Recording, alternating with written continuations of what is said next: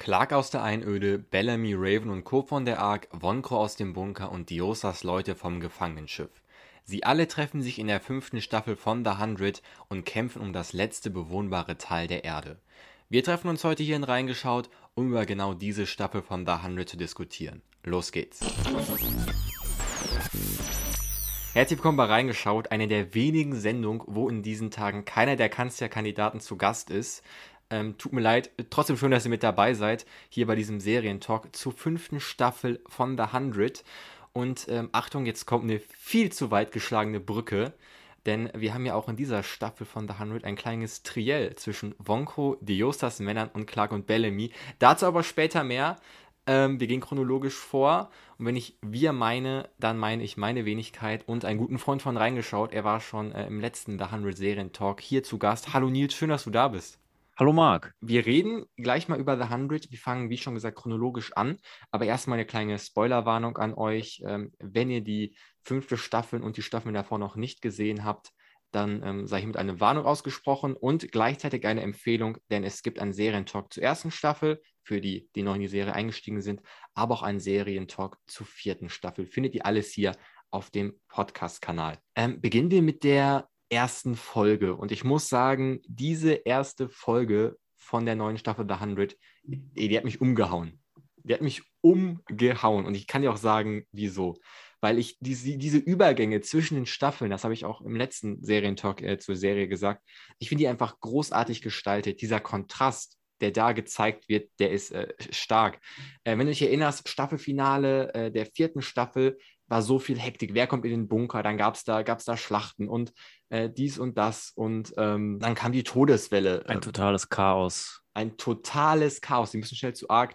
Und dann Cut, Staffel vorbei. Und wir beginnen mit, mit Staffel 5 und wir sehen Clark in diesem Nichts. Überall nur Brachland, verbrannte Landschaften, äh, Trümmer, die rumliegen und äh, sehen sie da rumfahren.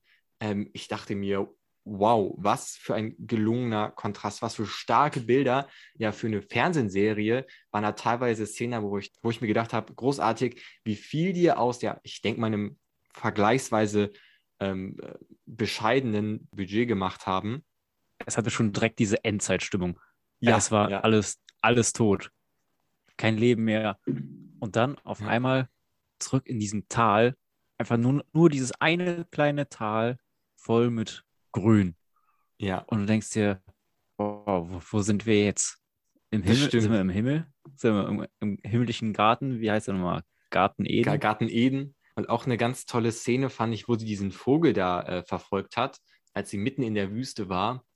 Ähm, und by the way, das glaube ich, habe ich noch nie in der Serie bemerkt. Wie, wie krass war denn bitte äh, die Maske in dieser, in dieser Folge, in dieser Szene?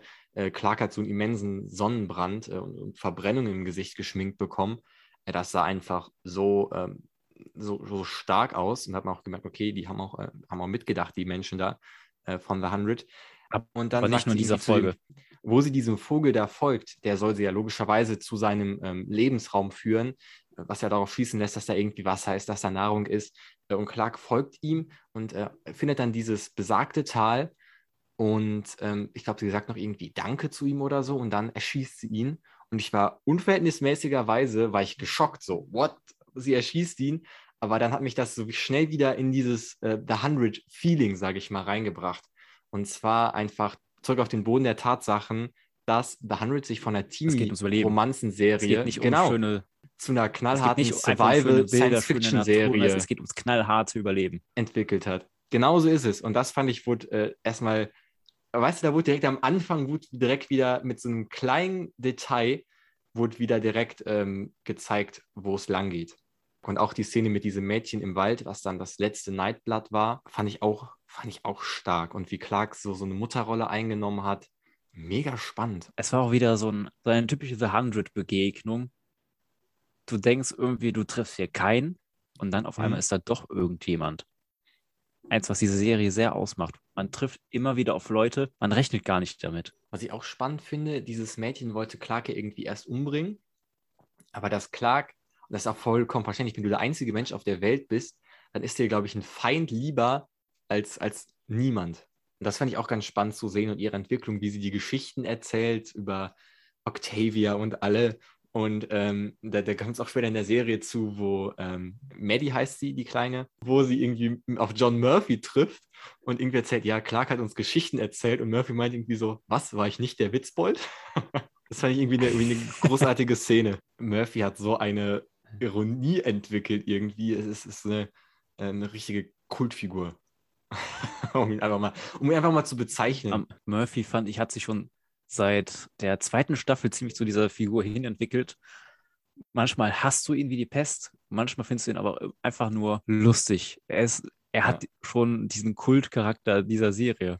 Er ist einer der, naja, nebensächlichen Hauptfiguren, wenn man das so beschreiben kann. Ja. Aber er gehört dazu. Ich finde es so schön, wie er mit seinem Image spielt. Er ist sich ja auch komplett bewusst, wie die anderen ihn sehen. Kommen wir mal vom verlassenen Tal zu fast verlassenen Raumstationen und zwar zu Ark. In der Theorie hat man sich natürlich gefreut, weil da so viele Figuren, also die ich persönlich gefeiert habe, das war für mich, äh, wurde da das Best-of, finde ich, der Serie hochgeschossen mit äh, Bellamy, Raven, Echo. Aber natürlich gibt es da weniger zu erzählen. Ich meine, die sind da oben und warten einfach, bis sie runterkommen. So was soll da krasses, äh, krasses passieren. Und ich fand auch die, die Relation zwischen der, der Rückblenden aus dem Bunker, zwischen äh, das, was Clark auf der verlassenen Erde passiert und äh, die Szenen auf der Ark, äh, fand ich auch wieder sehr ausgewogen und sinnvoll verteilt. Tatsächlich, ja. Was ich bei der Ark tatsächlich noch äh, sehr interessant war, wie du eben schon sagtest, wir haben gerade die großen Charaktere da oben, ist, ich fand, es war gerade die Elite unserer Lieblingsfiguren, die genau da waren. Und ähm, ich fand auch wieder diese Raven-Murphy-Beziehung.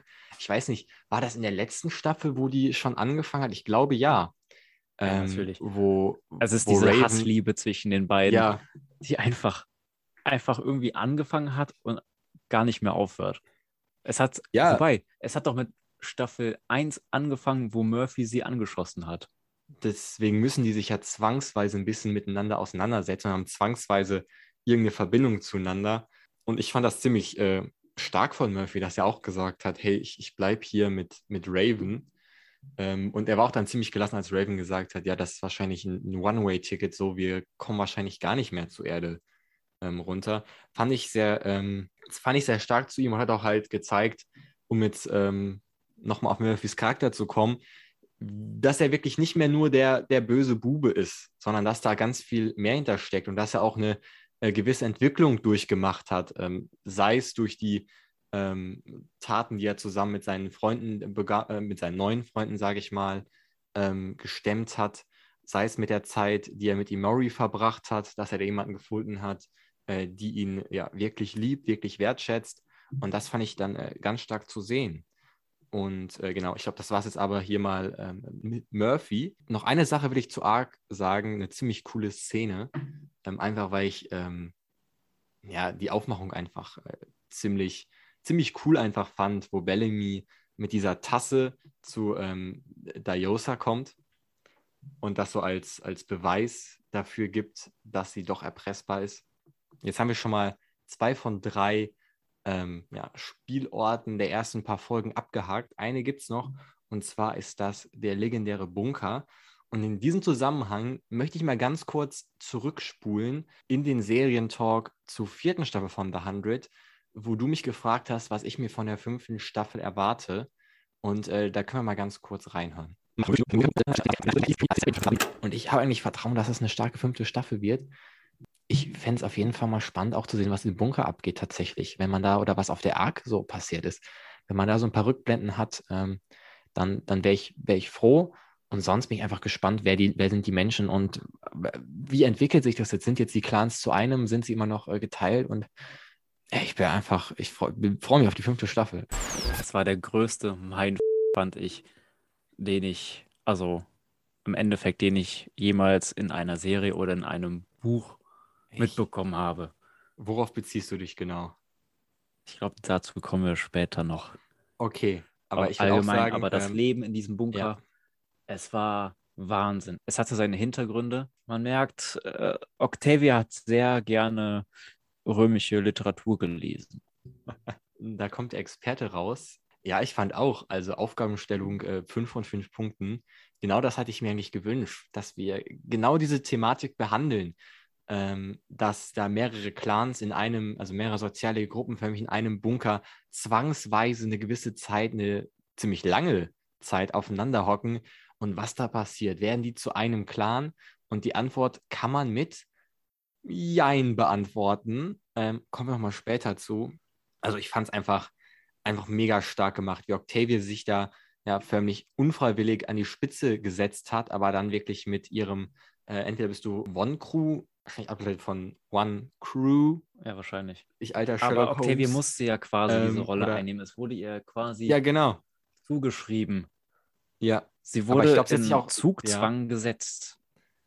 Ja, das finde ich, das fand ich sowieso spannend. Das war ja eigentlich nur durch dieses Konklave, dass Octavia so eine Person von Macht war ähm, und wie sie damit umgeht. Und man merkt ja am Anfang, sie ist vielleicht so ein bisschen überfordert und wählt dann, auch vielleicht, weil sie so überfordert ist, äh, den sehr rabiaten Weg, dass sie sagt, entweder du bist äh, One Crew oder du bist Feind der One Crew. Und anscheinend äh, läuft das ja ziemlich gut. Ich glaube, das wurde am, war das am Ende der ersten oder zweiten Folge. Ich weiß es nicht mehr genau. Es war mir auch ein bisschen her, dass ich die Serie geguckt habe, wo Marcus, also Kane, in diese Arena geführt wird. Und das war natürlich der, der Cliffhanger ähm, des Todes. Also da haben selbst die Macher von Lost äh, nur mit dem Kopf genickt, haben gedacht, so ja, gute Arbeit. Und wir haben ein, eine Figur, die äh, in der fünften Staffel stirbt, ziemlich am Anfang. Das ist Jaha.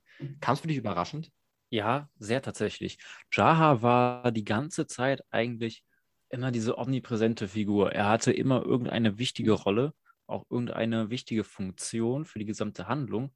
Und auf einmal ist er weg so komplett rausgeschnitten. Damit hätte ich tatsächlich nicht gerechnet. Ich hätte schon gedacht, dass er weiterhin auch in der fünften Staffel eine wichtige Rolle hat, dass er vielleicht irgendwann mal stirbt, aber nicht direkt. Okay, ähm, da würde ich dir vielleicht ein bisschen widersprechen, weil ich fand es nur logisch, dass er stirbt, weil es ist ja jetzt nicht unüblich bei The Hundred, wenn wir uns mal Charaktere wie Finn angucken, der auch ein, eine lange Zeit eine totale Hauptfigur war, dann auch gestorben ist, einfach deswegen, weil diese Figur für die Handlung nicht mehr, ja, nicht mehr lohnenswert wirklich ist. Ich meine, es gibt jetzt so viele neue, ähm, ich sag mal, Anführer. Wir haben Clark, die ja noch einen gewissen Anführerstatus hat. Wir haben äh, Marcus, der noch einen gewissen Anführerstatus hat. Vielleicht noch Abby in Klammern vielleicht noch, also diese ganze untere Riege mit Indra ähm, und so weiter und so weiter. Wir haben Bellamy auf jeden Fall. Be Bellamy, vielleicht ist.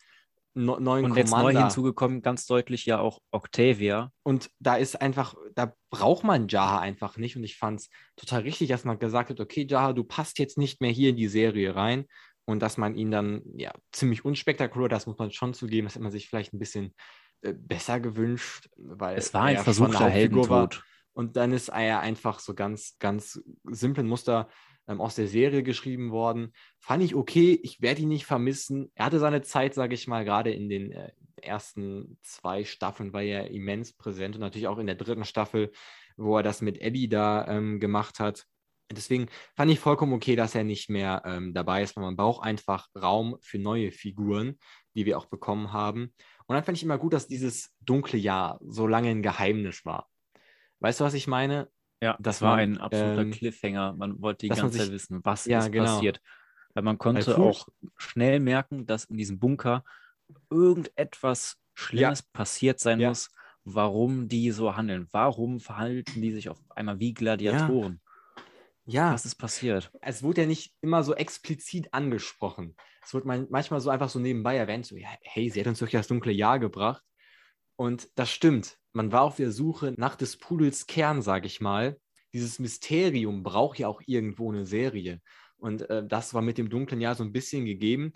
Ziemlich spannend fand ich halt, wie sich das so, wie sich das hochgekocht hat mit diesen ähm, Gladiatorenkämpfen. Du wirst wahrscheinlich da ein bisschen mehr den Background wissen als jemand, äh, der Geschichte studiert, ähm, als ich, der sein Wissen aus, aus Galileo und was es was CDs jetzt hier bezieht. Ähm, aber das fand ich äh, spannend gemacht und auch die Optik, ich glaube, über die müssen wir gar nicht reden, wie stark die einfach war. Und eine unfassbare starke Optik fand ich als Diosas Männer oder der Josas Leute, muss man ja ähm, äh, fairness halber sagen, als sie diesen Bunker von oben aufgebrochen haben und in diese dunkle Arena kam auf einmal so ein Lichtstrahl und das fand ich hatte so eine, ähm, eine starke Symbolbedeutung. Also diese Lichtsymbolik irgendwie, guckt mal, wie komplett irrsinnig das hier alles wirkt, was ihr macht. Wenn jemand, sage ich mal, von oben, der irgendwie mehr weiß, mehr kann, zu euch kommt. Und das fand ich einfach so, äh, so gut visuell dargestellt in dieser Szene. Und ähm, dann gibt es noch was sehr Starkes. Da sind dann Bellamy und äh, Clark runtergekommen und haben diese Arena, die haben gar nichts dazu gesagt, die haben diese Arena nur gemustert. Und allein durch dieses, durch dieses nonverbale Schauspiel hat man direkt gemerkt, was sie davon halten und wie, wie bedrückend sie diese Arena finden. Und das fand ich war einfach unfassbar stark. Und das hätte ich auch, ähm, ohne jetzt irgendwie The 100 schlecht reden zu wollen, hätte ich nicht erwartet, dass sie das äh, auf so eine unfassbar gute Art hinbekommen. Einer meiner Highlight-Szenen. Man merkt, du bist sehr poetisch angetan von dieser Szene. es ja, war total. aber auch eine sehr poetische Szene, wie du schon gesagt hast. Das Licht im Dunkeln oh, nach dieser ja. dunklen Zeit und auch sehr blutigen Zeit natürlich. Allein äh, Octavias Name sagt schon als Blood Rainer, also die blutige Herrscherin, das gibt natürlich schon sehr viel Symbolik wieder. Dann diese ja. gladiatorenartigen Kämpfe und sie thront darüber wie die ja. äh, genau. Herrscherin, diese unnahbare Herrscherin. Und dann ja. Kommen Bellamy und Clark, zumindest Bellamy eher dieser moralische Typ war, durch dieses Licht Boah. in die dunkle Arena. Ja, das war so. Und es erinnert mich ein bisschen an, ich weiß nicht, ob du den Film gesehen hast, ähm, Herr der Fliegen heißt er, glaube ich, wo Nein. so ähm, Schulkinder oder ich weiß nicht, Pfadfinder so eine einsame Insel gestrandet sind und dann äh, gibt es da keine Erwachsenen und die ähm, ja, eskalieren, sage ich mal, so ein bisschen. Und dann kommt irgendwann am Ende des Films, und jetzt Spoiler, wer den noch gucken möchte, kommt, treffen sie auf einen äh, Soldaten, der sie abholt. Und auf einmal merkt man, wie die checken, alles, was wir gemacht haben, ist ja, äh, wirkt ja auf einmal jetzt äh, komplett, sagen wir es mal wertungsfrei, wirkt ja komplett anders. Da fällt nämlich von, von heute auf morgen wieder diese ganze Hierarchie, die sich in diesem Bunker gebildet hat, dieser ganze Kult um Octavia, ähm, ja, das komplette soziale Gefüge fällt ja ähm, mit dem Einbruch der Bunkerwand löst sich ja auf. Und das fand ich einfach äh, so ähm, stark. Und wir bleiben jetzt mal bei Lord Rainer oder Blood Rainer. Ich weiß gar nicht, äh, wie Blood sie Rainer, genau bezieht. Also die Blood, blutige Blood, Herrscherin. Die blutige Herrscherin. Okay, Englisch-LK-Schüler. Äh, so, als ob, man, als ob man dafür Englisch-LK bräuchte, suggeriere ich jetzt einfach mal, damit ich besser dastehe. Ähm, Octavia was eine Entwicklung. Hatte ja schon letzte Staffel gelobt, dass ich es gut fand, dass man auf sie so den Fokus in der Charakterentwicklung gelegt hat. Und ähm, auch jetzt, du hast es gerade schon mal angesprochen, alles, was sie macht, lässt sich irgendwie in ihrer Vergangenheit nachvollziehen. Also sie macht nichts aus, ähm, aus dem Nichts, sage ich mal. Ähm, es gibt ja irgendwo in ihrer sehr turbulenten Geschichte immer wieder Zeichen dafür, warum sie jetzt gerade so handeln könnte. Ähm, und das finde ich, finde ich einfach, einfach gut gemacht, oder? Oder hat sich vielleicht ein bisschen genervt? Oder hat, meinst du, man hat vielleicht den Bogen der Charakterentwicklung ein bisschen zu weit gespannt? Ein bisschen sehr, tatsächlich. Mhm. Octavia ist sehr wahnsinnig geworden. Ich meine, das merkt man natürlich auch. Es ist teilweise nachvollziehbar, sie sind in diesem Bunker eingesperrt und äh, irgendwie sie muss alles regeln, alle gucken auf sie. Ja, sie entscheidet zwischen Leben und Tod und es ist teilweise nachzuvollziehen, aber sie verrennt sich ziemlich in dieser Machenschaft. Mhm. Und ja. es ist schade, wie sehr dieser Charakter dann umgeschrieben wurde in diese blutige, brutale ja. Herrschaft, Obwohl, aus der sie ja auch nicht raus will. Also ich, ich, kann ein, ich kann einen Sichtpunkt ziemlich gut verstehen, aber ich finde, man muss vielleicht auch mal den Punkt bedenken, es gibt irgendwann in ihrer Laufbahn als Blood Rainer diesen Punkt, wo du nicht mehr zurückkehren kannst, weißt du, diesen, diesen Point of No Return, weil dann ähm, alles, was du in diesem Bunker getan hast, ich meine, sie ist ja zumindest mitverantwortlich für den Tod von so vielen äh, Menschen in diesem Bunker, dass wenn sie dann sagen würde, nee, das war alles falsch, dass sie dann, glaube ich, mit so einer immensen Schuld leben müsste, dass sie nur die Flucht nach vorne sieht und das finde ich dann menschlich gesehen vielleicht doch ein bisschen ähm, verständlich und finde deswegen wurde der Bogen vielleicht gar nicht zu weit gespannt. Ähm, was ich auch ganz gut finde, dass, dass man das dann auch wirklich durchgezogen hat. Also dass man sie wirklich bis zur letzten Folge immer Stück für Stück weiter als die äh, Böse, als die Verrückte gezeigt hat. Und auch mit Gesprächen, wo es dann irgendwie um die gemeinsame Kindheit mit, äh, zwischen Bellamy und Octavia geht, da wo man vielleicht als Zuschauer gedacht hat, okay, jetzt knickt sie ein und jetzt äh, switcht sie das, jetzt ist sie wieder die Octavia, äh, die wir aus den Staffeln davor kennen. Aber dass man das einfach äh, so lange herausgezögert hat, fand ich, war eine mutige Entscheidung, weil es vielleicht den ein oder anderen Zuschauer schon ziemlich dann auf den Nerv gegangen ist, ähm, was man jetzt bei dir vielleicht auch ein bisschen rausgehört hat. Aber ich fand es persönlich dann doch richtig, dass man gesagt hat, okay, wir äh, lassen uns jetzt nicht davon abbringen, was wir für sie geplant haben. Aber finde ich, ist auf jeden Fall ein diskutables Thema. Allerdings, es war halt eben auch dieses eine dunkle Jahr, was ausschlaggebend war. Sie hatte die komplette Verantwortung und keiner wollte die Verantwortung sonst wirklich in die Hand nehmen. Ja. Es war halt, sie musste jetzt entscheiden. Äh, das kann nicht dazu geführt haben, dass sie sich so entwickelt hat. Wenn wir jetzt gerade schon dabei sind, dann können wir das Thema dunkles Jahr mal vorziehen. Ähm, ich fand es auch einer der spannendsten Folgen. Natürlich auch deswegen, weil da dieses Mysterium äh, aufgebaut worden ist. Und will das jetzt gar nicht inhaltlich, inhaltlich bewerten, was da abgegangen ist, sondern einfach nur sagen, äh, wie, wie man es geschafft hat, diese bedrückende Atmosphäre rüberzubringen. Also allein diese, diese Räume, diese graue, äh, dunkle Farbgebung, die Gesichter von, also wenn du die Gesichter von Octavia, von, von Marcus, von Abby geschaut hast oder von den Leuten, äh, die dann da saßen. Also diese Düsterkeit wurde so rübergebracht, dass es einem fast schon unangenehm war, das zu gucken als Zuschauer, hatte ich das Gefühl. Oder bin ich da, war ich da einen Tick zu, zu sehr drinne? Nein, ich glaube nicht. Also allein diese Atmosphäre, dieser kahle, düstere Bunker, ja. alles man, man fühlt sich ja auch äh, geradezu eingesperrt. Ähm, nur dieses ja. fahle Licht durch die Lampen und du sitzt da, hast Hunger und ja. es scheint alles aussichtslos. Es, es war schon sehr. Stimmt. Ich musste damit, danach musste ich erstmal äh, zwei Folgen Kampf der Reality Stars gucken, um wieder auf, auf positive Gedanken zu kommen. so. ähm, ja, auf jeden Fall eine starke Folge, die auch vielleicht das eine oder andere Verhalten nachvollziehbar macht. Kommen wir jetzt mal zu einer Person, die ich persönlich nicht so richtig leiden konnte in der Serie.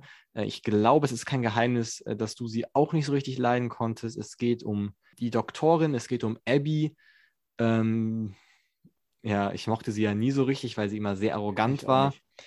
Ähm, sie hatte natürlich jetzt vielleicht ein bisschen weniger Auftritte sogar in der fünften Staffel. Was man zu ihr sagen kann, dass ich dieses Problem mit der Tablettensucht, was ja einfach auch faktisch ein Problem unserer Zeit ist, fand ich, wurde das sehr authentisch. Also ich bin jetzt kein Profi, der das irgendwie einschätzen kann, aber in den Augen von mir als, als Laie war es ziemlich authentisch äh, rübergebracht, dass es da so eine Art Ursache gibt oder beziehungsweise einen Anstoßpunkt, und zwar, dass ihre Tochter, dass sie denkt, ihre Tochter wäre tot. Und ich finde es dann immer ganz toll, bei The 100 zu sehen, was eigentlich eine, eine Science-Fiction-Serie ist, wie es sie dann immer wieder schafft, dann doch Probleme unserer Zeit rüberzubringen. Man sieht, äh, wie schön es ist, dass man immer noch einen Bogen zur Realität, in der wir leben, äh, ziehen kann. Das ja. schafft man an dieser Stelle wirklich tatsächlich gut. Man merkt, wie verloren Abby auch ist und wie sich der Wahnsinn im Bunker nicht nur auf Octavia bezieht, sondern mhm. auch auf andere Figuren sehenswert ist auch äh, zu sehen, wie Marcus, der eine Liebesbeziehung mit Abby hat, wie der auch wirklich darunter leidet, dass sie diese Tabletten nimmt. Und ich denke mal, das ist ja auch vielleicht eine, eine Art von Thema, was dann äh, Leute, die jemanden im Umkreis haben, der so einer Sucht verfallen ist, ähm, auch irgendwie beschäftigt. Und ich finde, das hat man auch gezeigt, hey, dass, äh, wenn das jemand hat, das bin, dann betrifft das nicht nur die Person, die die Tabletten nimmt, sondern auch einen gewissen Umkreis. Ähm, und das fand ich dann doch, ähm, wie du gesagt hast, äh, schön zu sehen, diesen Bogen, der gespannt worden ist. Äh, kommen wir jetzt mal zu Kane, der Bunkermann. Kleine Lost-Referenz hier, kleine Lost-Referenz. ich glaube, wir haben ähm, gleich schon das äh, reingeschaut Bingo komplett. Zur Info, das reingeschaut Bingo findet ihr auf dem Instagram-Account reingeschaut-podcast. Ähm, was ich zu Kane sagen wollte, ich finde, Kane und Diosa sind die Besten. So sage ich mal einfach jetzt ganz, einfach ganz stumpf, weil sie wollen eine friedliche Zukunft. Das sind die, die vielleicht als einzige in der Serie einfach das, das große Ganze im Blick haben. Und sind aber halt nicht die lautesten. Sie sind nicht die irgendwie die, die Massen anstacheln können, sondern sind die, die vielleicht so ein bisschen leiser auftreten, aber trotzdem für eine friedliche Zukunft einstehen. Natürlich ist es klar, dass das nicht so richtig klappt, aber ich finde es einfach schön zu sehen, weil es gibt in dieser, in dieser fünf, vor allem in dieser fünften Staffel das Gefühl, so wenige Figuren, die irgendwie für Hoffnung und für das Gute stehen. Und da waren die zwei schon eine schöne Abwechslung. Das Schöne an der Figur von Kane ist, es ist und bleibt eine Figur, die immer für dieses Große und Ganze kämpft, versucht auch da zu sein und immer mit diesem moralischen Aspekt dabei bleibt. Mhm. Er ist wirklich eine der wenigen Figuren, die sich grundsätzlich immer treu bleibt. Ja. Oder auch ja. treu gegenüber einen, anderen. Ja. Er hat einen sehr starken ähm, Moralkompass in sich, einen Wertekompass. Ja, es ist einfach eine, eine, eine, tolle Figur, die ich, ich weiß gar nicht, ob ich sie am Anfang so gut leiden konnte. Ähm, und wenn nicht, dann hat sich das jetzt auf jeden Fall ähm, geändert. Kommen wir mal zu dieser Zukunft, die ja von Anfang an in Gefahr ist, weil es gibt nur dieses eine Tal. Was ich ganz interessant fand, dass wir dieses Mal so, so ein, ich habe es am Anfang schon mal äh, ironisch angesprochen, einen Dreikampf haben. Und zwar zwischen äh, Team Bellamy und Clark, Team Octavia und die Hardcore One Crew Anhänger und ähm, Dayosas Leuten. Und ja, ich finde, weil so sage ich mal, die Grenzen sind fließend dass es zumindest in der ersten Hälfte der fünften Staffel nicht diese äh, Team A, Team B, Team Gut, Team Böse gibt. Das fand ich dann doch sehr ähm, ja, interessant. Jeder versucht natürlich für seine Gruppe das Recht zu überleben, rauszukämpfen, obwohl, ja, obwohl alle ja Be das Recht zu überleben haben. Ja, aber Bellamy und Clark, die switchen da so hin und her, habe ich das Gefühl. Also sie wenden sich ja im Laufe der Serie gegen Octavia. Ich meine, Bellamy vergiftet sie ja sogar. Was ich dann auch dann irgendwie ganz spannend zu sehen, auch ähm, am Rande dieser Entwicklung von Echo, dass die sich irgendwie auch, äh, dass ja natürlich immer noch diese, diese taffe Kämpferin ist, die wir aus den Staffeln davor kennen, aber dass sie zum Beispiel nicht mehr die Leute ähm, verpfeifen möchte, die die Seiten wechseln. Also dass sie sich auch irgendwie entwickelt hat und dass man ähm, so bei, bei Bellamy, Clark und so dieser Gruppe nie ganz weiß, auf welcher Seite stehen sie jetzt genau. Weißt du, was ich meine? Ja, Vielleicht, weil sie auch selber eine eigene Gruppe sind. Genau, man versucht weiterhin irgendwie auch äh, diesen, in Anführungszeichen, richtigen Weg zu gehen, den man versucht irgendwie zu finden, darzustellen, was natürlich dann teilweise nicht möglich ist, weil diese Grenzen, was ist gut und was ist schlecht, wie du schon sagtest, fließend sind. Mhm. Und bei Echo sieht man, finde ich, dass sie sich äh, auch Bellamy da sehr angepasst hat. Es gibt gut und schlecht, dass man sich nicht militant und auch penetrant nur auf eine Seite. Das ist ähm, ja auf jeden Fall was, was mir gut gefallen hat. Sonst fand ich diese Handlung, also dieser Konflikt, der in der Serie dargestellt wird, fand ich irgendwie nicht so spannend wie in den Staffeln davor weil in den Staffeln davor hat es irgendwie noch ein gewisses Extra gehabt. Also sprich, es geht darum, dass äh, das giftiger Regen kommt. Das ist ja nochmal was anderes. Oder davor, es geht um eine, um eine KI, die irgendwie böse Absichten verfolgt. Und jetzt ist es, war es einfach nur, ja, es geht um ein, äh, um ein Stück Land, sage ich mal, und da sind zwei Gruppen, die wollen das haben und sie werden sich und werden sich nicht einig über diplomatische Verhandlungen und dann kommt es zum Kampf finde ich, ist bisher von allen Staffeln, die ich von Dunrid gesehen habe, der unspektakulärste Aufbau. Und das hat sich auch gezeigt, weil die Staffel ist ja nicht kürzer irgendwie als die anderen Staffeln. Ich finde, das erste Mal, dass bei The 100 mir aufgefallen ist, ja, dass es Stellen gibt, die sich ziemlich lang ziehen. Was ich irgendwie dann schade finde und jetzt vielleicht auch das erste Mal hier in dem Serientalk, wo ich, wo ich was anspreche, wo ich sage, da ähm, geht die Entwicklung bei The 100 nach unten. Ich weiß, was du meinst. Was auch sehr da, damit zu tun hat, ist, glaube ich, dass jeder, der dann versucht, eine Lösung zu finden, diese auch wieder verliert, einfach weil sie kaputt gemacht wird. Sie wird speziell kaputt gemacht, weil manche Figuren deutlich nur für eine Sache einstehen, nur für eine Seite kämpfen und komplett kompromisslos dann agieren. Ja, das hatten wir auch teilweise natürlich schon in den vorigen Staffeln, aber, aber gerade in dieser Staffel wurde es äh, ziemlich übertrieben. Offensichtlich. Und offensichtlich wurde es, glaube ich, auch diese Staffel, ja, weil davor konnte es immer noch kaschiert werden mit anderen Stories, die drumherum gebaut worden sind. Aber gerade so ab der zweiten Hälfte fand ich es total eigentlich langweilig, war ganz ehrlich. Es war immer das gleiche Muster. Ich fand, ja, wo ist jetzt da der, der Clou so? Und hat, hat mir nicht richtig gefallen. Und aber man muss natürlich auch sagen, es gab ja ein Friedensangebot. Also die hätten ja sagen können, ja, okay, wir leben beide in dem Tal, was vielleicht auch, wenn die fünfte Staffel die letzte Staffel gewesen wäre, ein ganz schönes Ende gewesen wäre. Aber nachdem dieser Deal abgelehnt worden ist, fand ich irgendwie, hat das alles so keinen Sinn ergeben. Es war so ein sinnloser Kampf und natürlich sind Kämpfe, die sinnlos sind, authentisch traurigerweise, weil sie auch ein Stück weit in unserer Realität dran sind. Ähm, weil es gibt ja auch immer wieder in unserer Welt Konflikte, wo man eigentlich von, von weitem betrachtet sagt, ja, ist doch eigentlich sinnlos. Ähm, Aber ich fand diesen Weg zum Konflikt hin äh, sehr überspitzt oder sehr übertrieben dargestellt, weil ja. dieses ewige Hin und Her, auch die ja, Zerstörung des Bunkers oder der Überlebensmöglichkeit ja, oh, im Bunker, ja. die wurde unnötig mit reingebracht. Es, mhm. es hatte einfach keinen wirklichen Sinn, auch wenn es vielleicht irgendwo Sinn gemacht hätte. Es war unnötig. Man hätte es ja. lassen können. Da wurde so eine Härte, wurde von irgendwie Folge, sagen wir mal Folge 4 an, wurde bis zum Ende aufgebaut, die einfach gar nicht mehr dieses Anspannung, Entspannung hatte. Weißt du, was ich meine? Das ist ja wirklich ja. so zack, zack, zack, zack. Man rennt von einem Extrem ins andere. Genau, es gibt nur noch Feuer, die noch nicht mal ansatzweise gelöscht werden. Und an der Stelle möchte ich mal auf Monty zu sprechen kommen, weil der hat genau das gesagt. Der hat gesagt, was ist denn das für ein Kreislauf hier? Wir rennen von Katastrophe zu Katastrophe, von Krise zu Krise, von Kampf zu Kampf es ist immer das Gleiche. Und ich fand es mutig, dass sie das gesagt haben, weil eigentlich haben die Serienmacher ja so ein bisschen das Prinzip von The Hundred oder von Serien dieses Genres insgesamt so ein bisschen, so ein bisschen preisgegeben. Aber ich finde äh, Monty so äh, relatable, so also ich kann ihn so gut verstehen an dieser Stelle. Weißt du, was ich meine? Dass er einfach ja. müde ist von diesem Kämpfen. Äh, Monty für mich, ich weiß Mon nicht warum, aber diese Staffel so stark, so stark.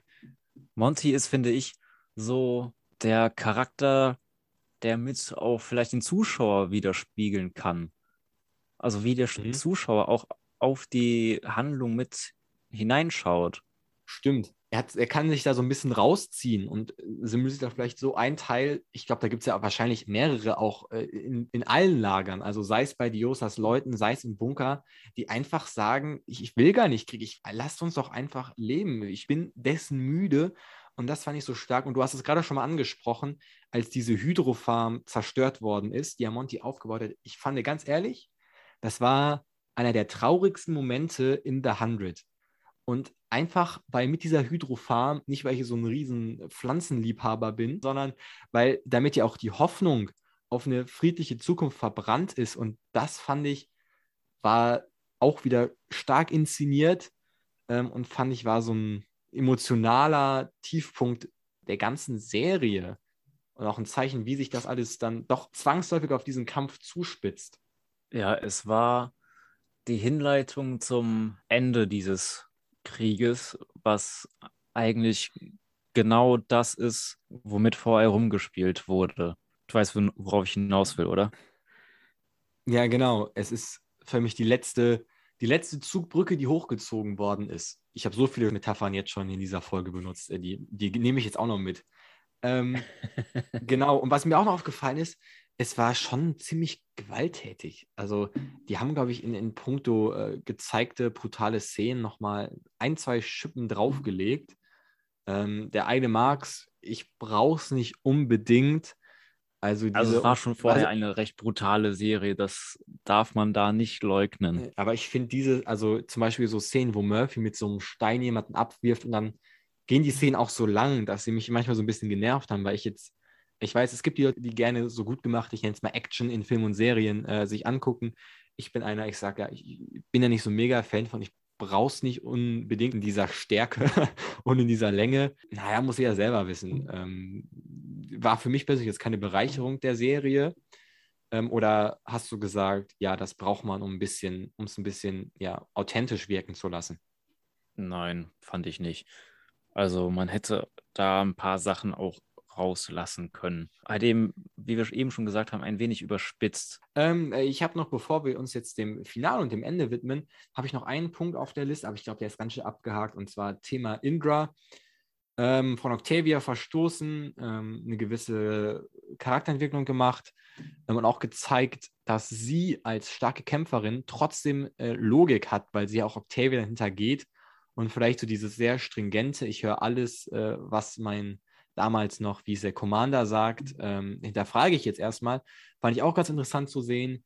Und ich meine, der Arena-Kampf mit Guy und Bellamy war so ein bisschen der dramaturgische Höhepunkt der Staffel, hatte ich das Gefühl. Ich fand, die Staffel hatte jetzt nicht so diesen dramaturgischen Höhepunkt, den man sich vielleicht hätte erwünscht. Ähm, ja, vielleicht, vielleicht wäre er besser zur Geltung gekommen, hätte man nicht links und rechts schon ähm, mit so viel Brutalität und krassen Entscheidungen gearbeitet.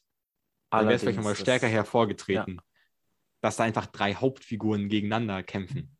So. Es war ja war halt wie, dieses, weißt du, weißt doch, wie, wie so ein unnötiger Kampf. Ja, ja, fand ich jetzt nicht, aber weißt du noch das Konklave in der letzten, äh, letzten Staffel? Ja. Da war das ja total, ich weiß noch, als wir saßen, das so, wow, das war, was, was waren das für spannende zwei Folgen? Einfach, weil es einfach ganz offensichtlich ein Höhepunkt war. Und jetzt in der fünften mhm. kann man es vielleicht ähm, gar nicht so krass als Höhepunkt sehen. Weißt du, was ich meine? Ja. Genau. Willst du noch irgendwas zu Indra sagen? Oder zu, ja, zu Maddie? Ein sehr, ein sehr interessanter Charakter dann doch in dieser Staffel, wo sie dann von dieser Soldatin, die Befehl entgegennimmt und die nicht hinterfragt, zu der Person wird, die dann doch auf einmal hinterfragt und ja. sich doch unsicher ist, Zweifel bekommt, ob alles so seine Richtigkeit hat.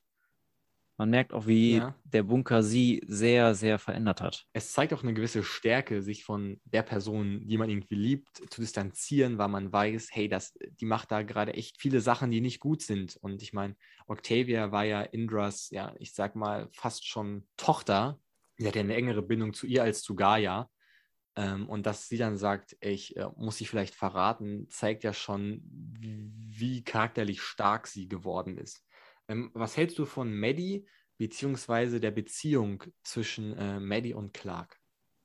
Die mütterliche, fast schon Beziehung. Nicht fast schon, es ist eine mütterliche Beziehung. Clark ja. findet dieses kleine Kind, kümmert sich um sie, äh, erzieht sie ja, bringt ihr alles mhm. Mögliche bei. Und ich fand, Clark wurde teilweise sehr ihre Mutter. Also sie hat sehr die Rolle ihrer Mutter übernommen ja. Genau, dich an die Staffeln, äh, an die ersten ja. Staffeln zurück ja. denkst. Ja, aber ich äh, gebe ich dir recht. Ja, ich fand es auch ganz interessant zu sehen. Es war auch für mich so eine, so eine Nebenstory irgendwie. Ähm, interessant fand ich dann zu sehen, wie Maddie zum Commander wird. Fand ich leider ein bisschen vorhersehbar ähm, und hat mich auch dann nicht so, so, so ganz überzeugt, weil ob man also nicht das Commander-Ding Commander hinter wird. sich lassen wollte also ich hatte das Gefühl, man hätte das so hinter sich gelassen und hätte es wieder hochgeholt. Aber vielleicht noch eine Sache zu dem ganzen Commander-Thema. Interessant zu sehen, wie sich viele von äh, One Crew, nachdem so ähm, die alte Herrschaftsform von Octavia so ein bisschen zu bröckeln beginnt, wie sich dann viele wieder so zu dem Alten äh, hinwenden, fand ich ganz interessant zu sehen und wirkt für mich auch irgendwie ein Stück weit logisch. So, wenn irgendwas nicht gut läuft, gibt es ja immer wieder irgendwelche Leute, die sagen, ja, dann ähm, gehen wir noch mal einen Schritt zurück. Äh, da war es ja, früher war alles besser, sage ich mal. Ja, eine Aussage. Man, muss, man ähm, muss dazu sagen, das Leben im Bunker gespitzt. war auch nur dieses Mittel zum Zweck eingesperrt, konnten nicht raus, mussten mhm. irgendwelchen, irgendwelche dramatischen Lösungen finden. Und dann ist der Bunker wieder auf, das Licht ist wieder da, man kann raus. Das heißt, man kann auch wieder versuchen, ein normales Leben anzufangen, so wie es vielleicht ja. früher war. Und weg von dieser hm, Brutalität. Okay. Das naja. kann man natürlich sehr nachvollziehen. Ja. Ja, ja, doch. Ja, klar kann man das nachvollziehen. Kommen wir schon zum, zum großen Finale. Diese naja. von mir erwähnte sinnlose Schlacht auch das auf einmal gegen Ende dann dieses, weil man McCreary an die Macht gelassen hat, dieses klassische Schwarz-Weiß-Denken eingesetzt hat und wir gegen die. Also es war, er hat mich gar nicht mitgerissen.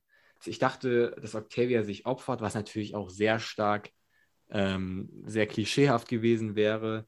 Dann wurde Octavia gerettet, was dann auf der anderen Seite jetzt auch nicht die mega Überraschung war. Äh, was ich aber gut fand, das hat man am Ende gesehen, dass das Verhältnis von Octavia und Bellamy nicht wieder auf Null gesetzt worden ist, sondern dass Bellamy irgendwie sagt, ja, ich werde da schon meine Zeit brauchen, was ja auch irgendwie total Sinn macht, weil was Octavia gemacht hat, das steckt man nicht einfach so weg. Ähm, und da bin ich auch gespannt, wie sich die Beziehung zwischen äh, den beiden Geschwistern in der nächsten Staffel ähm, entwickelt. Ja, aber sonst Finale, ja, vielleicht spannend, also, dass sie weggeflogen sind, aber sonst. Um es mal auf den Punkt zu bringen, diese Bombe, die dann den letzten bewohnbaren Fleck auf der Erde zerstört hat, war zu viel. Meiner Meinung nach war es zu viel. Es war, es lief immer auf diese Apokalypse.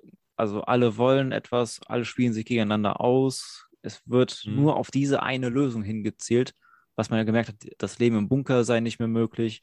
Es hat sich nur um diesen einen Punkt gedreht, der dann ja. zum Schluss zerstört wurde. Das fand ja. ich so traurig.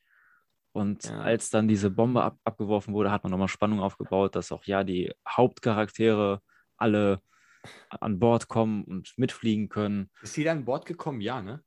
Oder ja. habe ich alle an Bord? Äh, es haben alle überlebt. Ja, wie du gesagt hast, es wurde auf das Ziel hingearbeitet und dann einfach, huch, nee, wir fliegen alle weg. Und auch die Lösung, ja, es gibt einen anderen Planeten, ist, finde ich, so eine ganz unelegante Lösung, einfach so alle Plot-Verläufe, ähm, alle Handlungsstränge, sage ich mal, abzuschneiden. Ist so ein bisschen, als hätte man gesagt, äh, Huch, war ja alles nur geträumt, weißt du? Das war alles irgendwie nur so ein naja. richtig komischer Fiebertraum ähm, von, von Echo oder so. von, Und auf einmal äh, gibt es dann Ahnung doch wem. die Lösung, die allen helfen kann. Es war schon ja. seltsam. Aber äh, da muss ich dann doch noch sagen, die Geschichte, wie es dann zu diesem Plan neuen Planeten kam, war dann doch schön erzählt mit ja. Monty und Harper und ihrem Sohn. Ich fand das sehr, sehr berührend, weil ja. wir auch an dieser Stelle leider zwei Charaktere verloren haben, ja.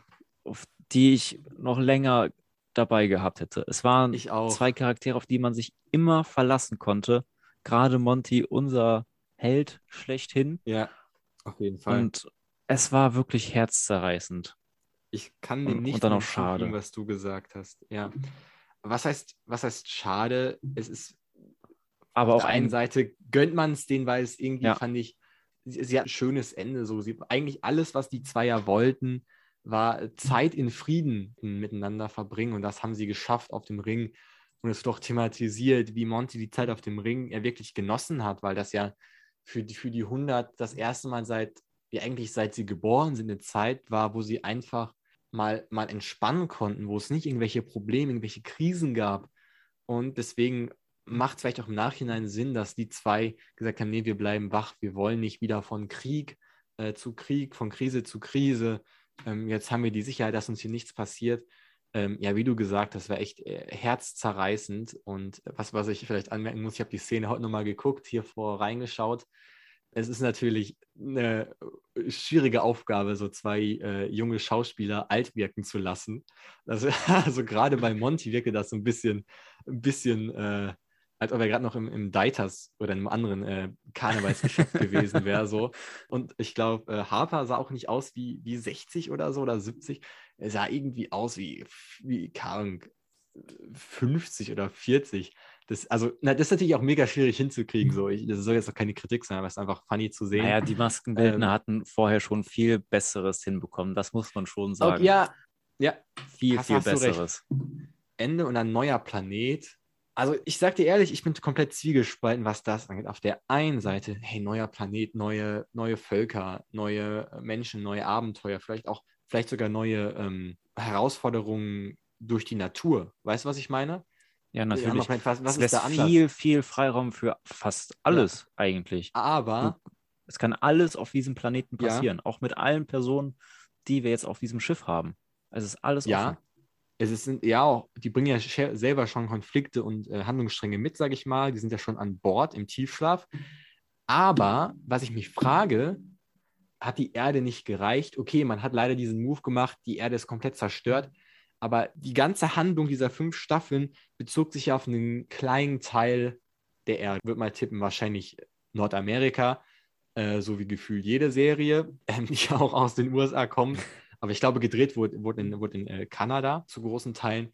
Ähm, aber dachte ich mir, hey, was ist denn mit den ähm, anderen Kontinenten, die es ja auch noch gibt? So, da ist einfach nichts. Und aber es sind irgendwie dann trotzdem zehn Völker ähm, in diesem kleinen Mini-Abschnitt, wo die gelandet sind. Weißt du, was ich meine? Ja. Diese Möglichkeiten hätte man ja vielleicht auch und vielleicht auch äh, die Sachen, die von der Natur kommen. Wir hatten das in der ersten Staffel, um mich mal darauf zu beziehen, hatten wir dieses Reh, was irgendwie eine, eine Mutation ganz offensichtlich war ähm, durch, die, durch die Strahlung also man, man müsste nicht davon wegfliegen und ich fand es auch so ein bisschen over the top, so, okay, wir reisen einfach zu einem anderen bewohnbaren Planet. Die, die ganze Lösung kommt mir nicht ganz, äh, ganz wasserdicht vor, so. Aber trotzdem äh, bin ich gespannt, auch interessant, die Bemerkung, ich weiß nicht, ob es dir aufgefallen ist, Ende des ersten Bandes. Also ich habe mal ein bisschen äh, amateurhaft recherchiert. Äh, es ist ja eine, eine Bücherreihe, ähm, worauf die Serie. Äh, das erste Buch habe ich allerdings auch gelesen. Echt? Ach so, vielleicht ganz kurzer Exkurs hier. Erzähl mal ganz kurz, wie war's? Spannend. Also das Buch ist wirklich schön und gut geschrieben. Es hat noch ganz andere ja, Einblicke wie die Serie. Also die Charaktere werden auch teilweise noch ein, ein wenig anders dargestellt. Es gibt auch mhm. andere Charaktere noch. Die Handlungen sind etwas unterschiedlich und es wird eine ganz andere Spannung aufgebaut als in der Serie in den ersten Folgen. Das hat man im Buch tatsächlich doch besser gemacht. Glaubst du, es lohnt sich, wenn man die Serie schon geguckt hat, trotzdem das Buch zu lesen, weil, es da doch so viele Unterschiede gibt? Oder lohnt sich das nur für, für richtige Fans, die das nochmal schriftlich haben wollen? Doch, ich würde schon sagen, dass es da Unterschiede gibt, die man sich dann auch nochmal angucken kann. Ich habe das tatsächlich, ich glaube, vor zwei Tagen war ich in der Buchhandlung, klang ja weirder Flex, ähm, und habe auf jeden Fall, habe das Buch da gesehen in der, äh, in der Ecke und habe gedacht, ach, ja, vielleicht, vielleicht ist schon was anderes, weil auch das, was ich dann jetzt in der Recherche gelesen habe, anscheinend gibt es auch komplett neue Figuren und manche Figuren kommen gar nicht vor. Ja, das stimmt. Ja, spannend. Also das Optimalfall. Man fühlt sich auch in der Welt nochmal ein wenig anders aufgehoben. Mhm. Also ich glaube, ich würde es nicht lesen, was ich schon gesehen habe. Es gibt ja wahrscheinlich wie so oft mehr Bücher als dann Staffeln. Es glaube, es sind insgesamt sieben Staffeln The 100. Und vielleicht das, was drüber hinaus geht, mehr Staffeln, glaube ich. Ach so, ja, okay, dann äh, vergesst, was ich Weil gerade die Serie, die habe. distanziert sich auch. Ja. Aber ich glaube, Büchern, die erste Staffel wurde schon gedreht, als der äh, Roman noch nicht veröffentlicht worden ist. Das heißt, die sind so ziemlich zeitgleich äh, gestartet, wenn ich mich nicht irre. Ja, okay, auf jeden Fall ähm, danke für deine äh, Expertise an dieser Stelle. Und jetzt, genau, was erwarten wir uns für eine, für eine äh, sechste Staffel? Haben wir ja schon gesagt. Ich finde auch die Frage, wer ist jetzt der neue Herrscher? Ist es Clark? Ist es Octavius? Ist es Kane? Ist es Maybe? Ist es vielleicht Diosa? Da ist ja noch alles offen. Äh, bin ich sehr gespannt. Naja, dieses, prinzipiell ist eine komplett Herrscher haben wir, haben wir ja gar nicht mehr, finde ich. Ja, ja. Also der diese Herrschaftsfigur, die, die ist weg. Aber ja. die Anführer sind trotzdem immer noch die Alten geblieben. Wo ich finde, dass, dass man da doch ah. immer noch zum Glück treu geblieben ist, seinen Figuren. Es sind Clark und Bellamy, ganz einfach. Aber wer erlangt die Macht? Kane oder Maddie? Oder Clark und Bellamy? Oder vielleicht sogar äh, Diosa, weil wer weiß, es sind ja auch ihre Leute mit an Bord. Also ich glaube, da kommt auch ein kleiner Machtkampf auf uns zu.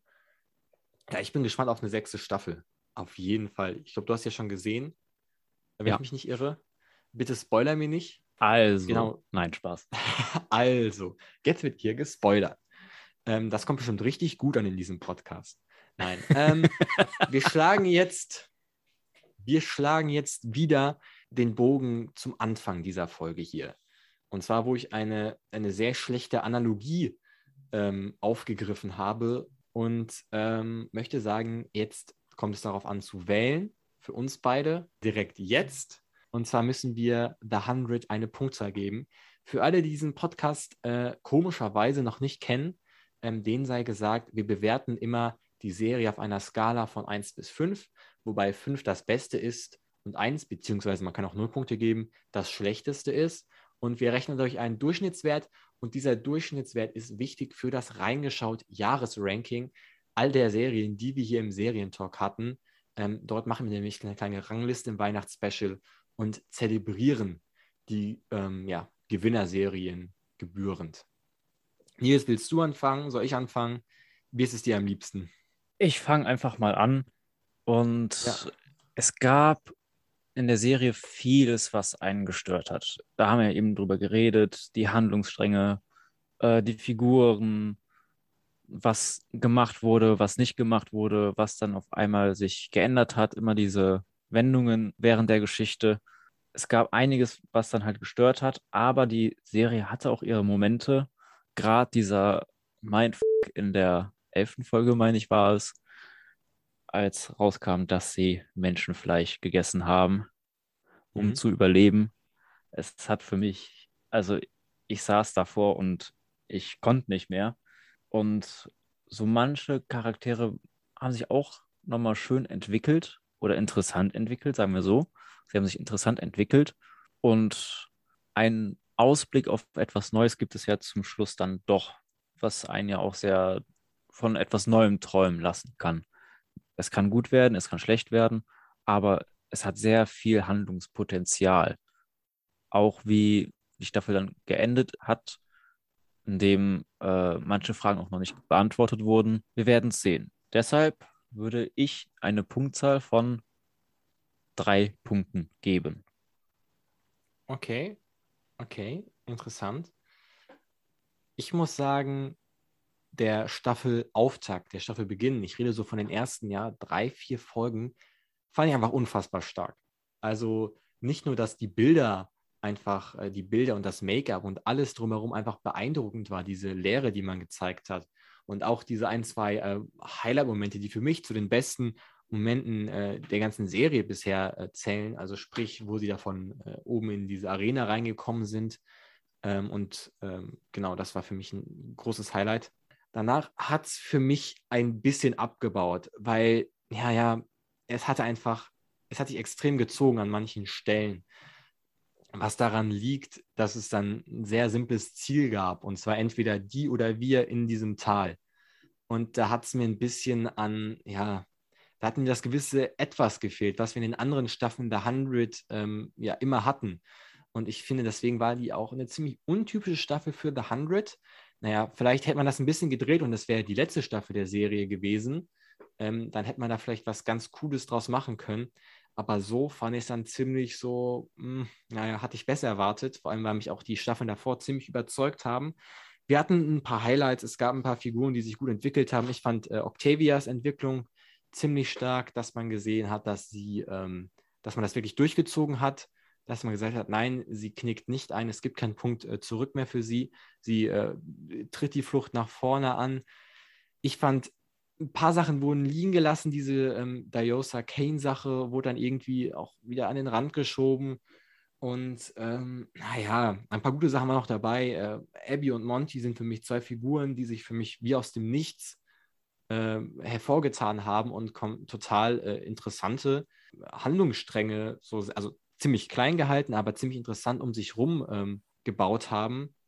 Dementsprechend fällt meine Bewertung ja mittelmäßig aus. Ähm, sonst hatte ich immer The 100 sehr viele Punkte gegeben. Dieses Mal äh, bin ich da ja auf Nils Seite.